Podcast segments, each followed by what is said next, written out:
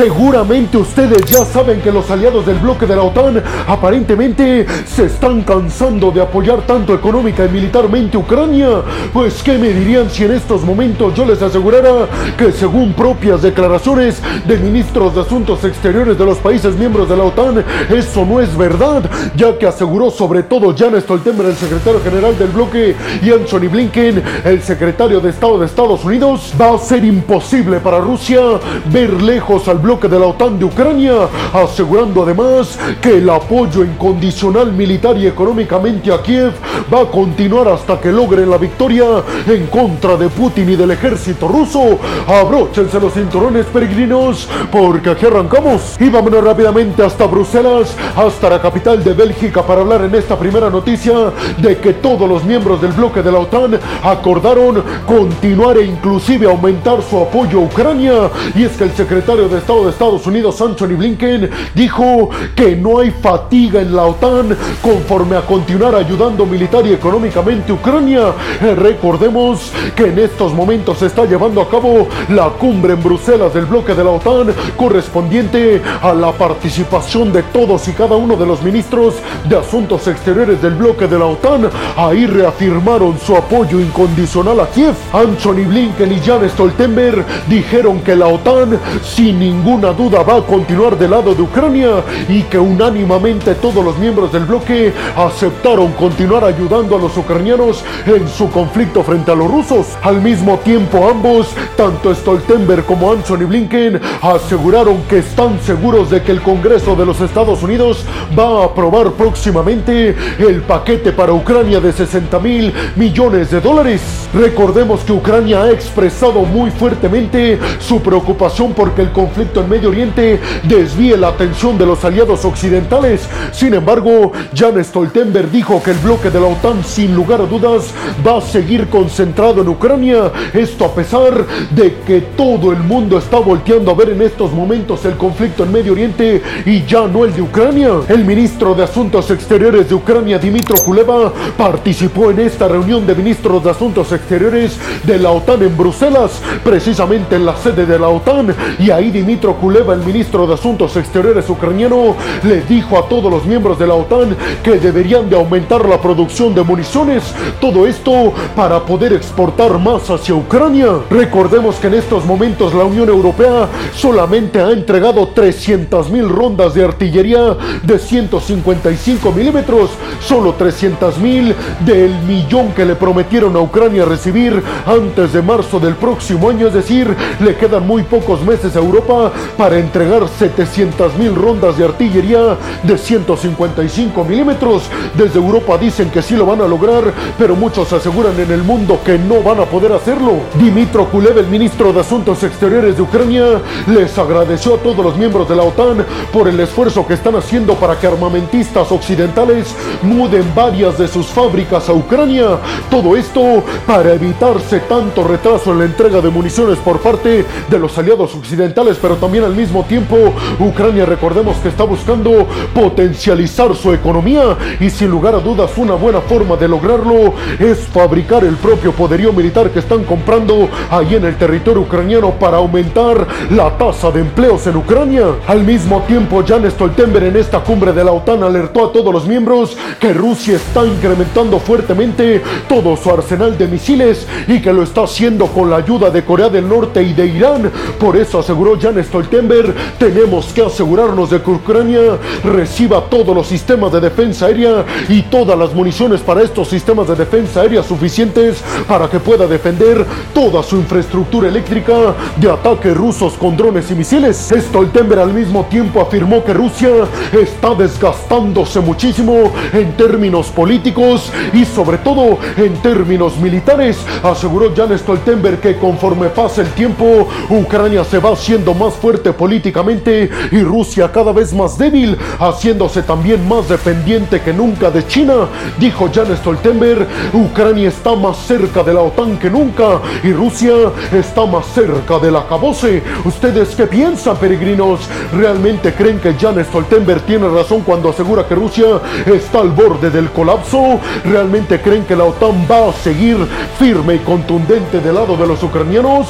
Déjenme su opinión en la zona de los comentarios. Y vámonos rápidamente hasta el mar de Japón para hablar en esta siguiente noticia de que un accidente en un ejercicio militar estadounidense en una isla de Japón dejó al menos a un militar sin vida. Y es que se dio a conocer a primeras horas del día de hoy que un avión militar estadounidense se estrelló en medio de ejercicios militares. Todo esto, como ya se los mencioné, en el mar de Japón. Y aunque perdió la vida un integrante de la tripulación, dos integrantes más fueron rescatados. Sin embargo, hasta estos momentos se desconoce en qué estado están, si están en estado estable o si están en estado crítico. La Guardia Costera japonesa especificó que un avión militar estadounidense V-22 Osprey fue el avión que terminó impactándose en medio de estos ejercicios militares. Barcos de pesca japoneses fueron los que encontraron los restos del avión, pero también a los militares en el mar. Y ahí se dieron cuenta que dos de ellos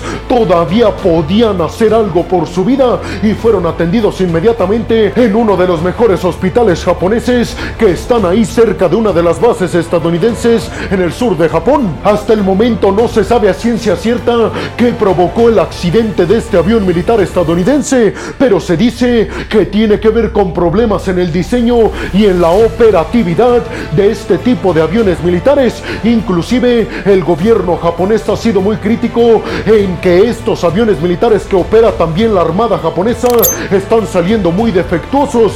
Sin embargo, el ejército japonés y estadounidense aseguran que son 100% seguros y que los problemas que se han visto en los últimos meses tiene que ver con problemas a la hora de estarlos operando, no por fallas técnicas como tal. Y ustedes estarán preguntando qué hacían tropas estadounidenses llevando a cabo ejercicios en Japón. Pues para aquellos que no lo sepan, peregrinos, recuerden que Estados Unidos tiene alrededor de 54 mil militares en Japón. Esto como medida estratégica para contener el avance en la influencia del gigante asiático en toda la región del Indo-Pacífico, pero sobre todo en el mar del sur de China. Recordemos que recientemente un avión militar estadounidense de este mismo tipo se estrelló mientras estaban llevando a cabo ejercicios militares entre Australia y Estados Unidos. ¿Ustedes qué piensan? ¿Creen que fue un accidente o creen que fue algo provocado? Hasta el momento el Pentágono estadounidense dijo que no descartaba ninguna opción como por ejemplo que otro país haya estado inmiscuido en este accidente,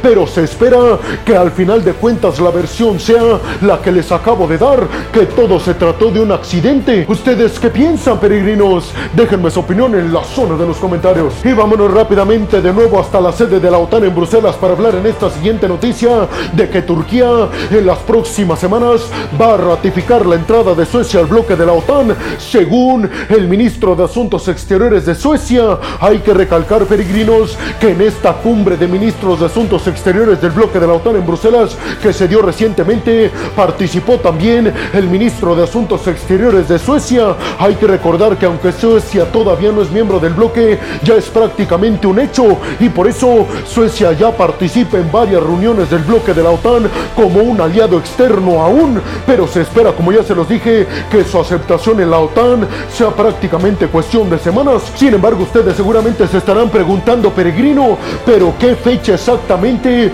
será en la que Turquía va a aceptar como nuevo miembro a Suecia en el bloque de la OTAN? Pues déjenme decirles que esta noticia se dio en medio de esta cumbre de ministros de Asuntos Exteriores de la OTAN en Bruselas, ya que el ministro de Asuntos Exteriores sueco dijo que entabló una conversación con el ministro de Asuntos Exteriores de Turquía allí en la sede de la OTAN en Bruselas y que ahí Turquía le confirmó a Suecia que en las próximas semanas Turquía iba a aceptar la entrada de Suecia al bloque de la OTAN. Sin embargo, inmediatamente respondió Turquía asegurando que esto no era verdad, que el ministro de Asuntos Exteriores turco no le dio un límite o un plazo para la aceptación a Suecia. Sin embargo, fuentes occidentales en medios como Reuters y The New York Times dijeron que pudieron hablar con el ministro de Asuntos Exteriores turco y que este dijo que efectivamente había entablado conversaciones con el ministro de Asuntos Exteriores de Suecia, pero que no le había dado un plazo exacto,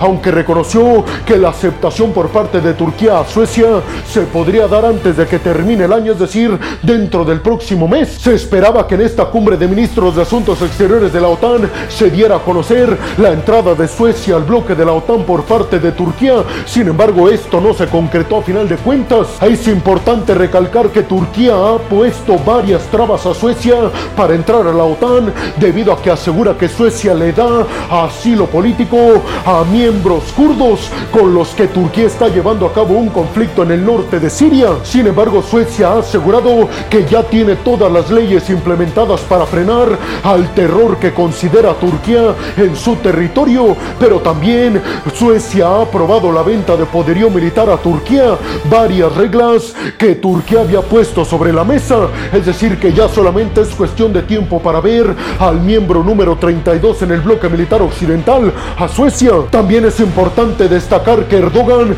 el presidente turco, le ha pedido al bloque de la Unión Europea que a cambio de aceptar a Suecia en el bloque de la OTAN, la Unión Europea acepte finalmente a Turquía en el bloque de la Unión Europea, pero también Rajiv Erdogan ha condicionado la entrada de Suecia con que Estados Unidos autorice la venta de aviones de combate F-16 a Turquía, algo que tampoco se ha concretado. ¿Ustedes qué piensan? ¿Creen realmente que en las próximas semanas Turquía ratifique la entrada de Suecia al bloque de la OTAN? Con la entrada de Suecia al bloque, ¿creen que ahora sí será invencible con respecto a Rusia? Déjenme su opinión en la zona de los comentarios. Y vámonos rápidamente hasta la franja de Gaza para hablar en esta siguiente noticia de que el multimillonario estadounidense Elon Musk, dueño de Tesla y de SpaceX, ha recibido una invitación por parte de los extremistas de Hamas a visitar a la franja de Gaza. Esto después de que se diera a conocer la visita sorpresiva de Elon Musk a Israel para ver las atrocidades que causaron los extremistas de Hamas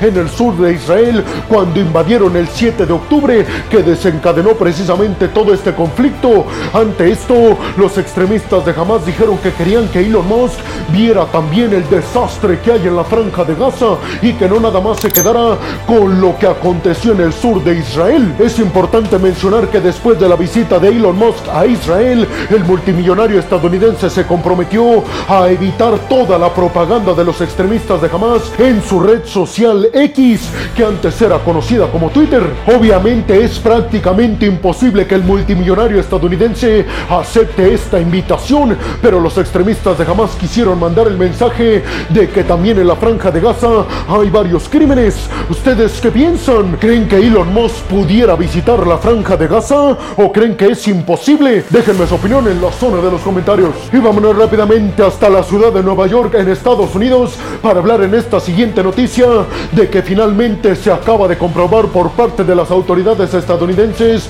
que un miembro de la inteligencia de la India sí tuvo algo que ver con el intento de acabar con la vida de un líder separatista de la India con ciudadanía canadiense y estadounidense. Y es que hay que decir que en esta noticia se dio a conocer que el Departamento de Estado de Estados Unidos indicó nuevos cargos en contra de Nikhil Gupta, precisamente acusado de intentar llevar a cabo la pérdida de vida de este líder Sikh separatista de la India. Recordemos que hace unos días yo les di la noticia de que Estados Unidos había logrado frustrar con éxito este intento de acabar con la vida de este ciudadano estadounidense que repito es un líder separatista de la India. Es importante recalcar que el movimiento Sikh en la India reclama un movimiento separatista en el norte de la India. Estados Unidos había dicho que tenía sospechas de que miembros del gobierno de la India, específicamente en el sector de la inteligencia, estaban inmiscuidos en este tema, pues parece ser que el Departamento de Justicia de Estados Unidos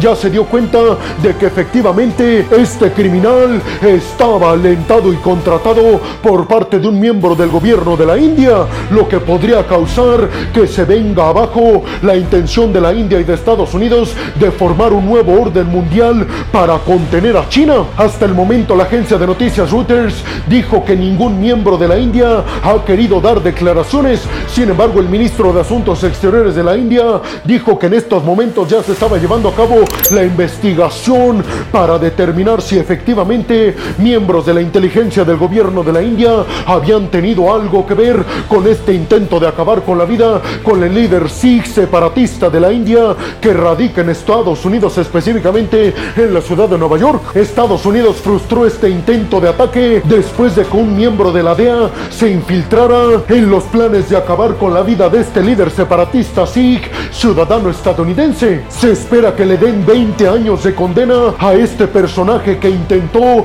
llevar a cabo la pérdida de vida de este líder separatista Sikh de la India que radica en Estados Unidos. ¿Ustedes qué piensan? ¿Creen que esto va a afectar los planes y las relaciones entre la India y Estados Unidos con el objetivo de fabricar un nuevo orden mundial sin tanta dependencia de Pekín? Déjenme su opinión en la zona de los comentarios. Y vámonos rápidamente hasta Alemania, específicamente hasta Berlín para hablar en la siguiente noticia de que el canciller alemán Olaf Scholz dio a conocer algo que no puso de muy buenas a Vladimir Putin y que puso muy de buenas a los aliados occidentales y es que dio a conocer que la economía de Alemania, de la primer potencia económica europea, se está recuperando a pasos agigantados, a mejores de los esperados y es que Olaf Scholz dio a conocer que la inflación en Alemania bajó hasta el 3.2% en este mes de noviembre, el nivel más bajo en la inflación en Alemania desde el año del 2021. Pero además se dio a conocer que los precios energéticos en Alemania bajaron 4.5%. Recordemos que en estos momentos ya Alemania no depende del gas natural ruso que provocó precisamente tanta crisis económica y tanta inflación en Alemania el año pasado. Ahora Alemania sin el gas ruso comienza a recuperar su economía y sobre todo su industria. También los precios de los alimentos en Alemania bajaron, aunque esos todavía siguen muy elevados, hasta el 5.5%. Recordemos que cuando empezó toda esta crisis energética, cuando Alemania se desprendió del gas ruso por la invasión de Rusia a Ucrania, la inflación en Alemania llegó hasta el 9%. Sin embargo, en estos momentos ha bajado, repito, hasta el 3.2%. Y además los salarios nominales en Alemania aumentaron un 6.3% en este mes de noviembre. Así que parece ser que la economía alemana va viento en popa recuperándose y buscando llegar a los niveles que antes tenía antes de toda esta catástrofe en Ucrania y antes de que arrancara la pandemia por COVID-19. ¿Ustedes qué piensan?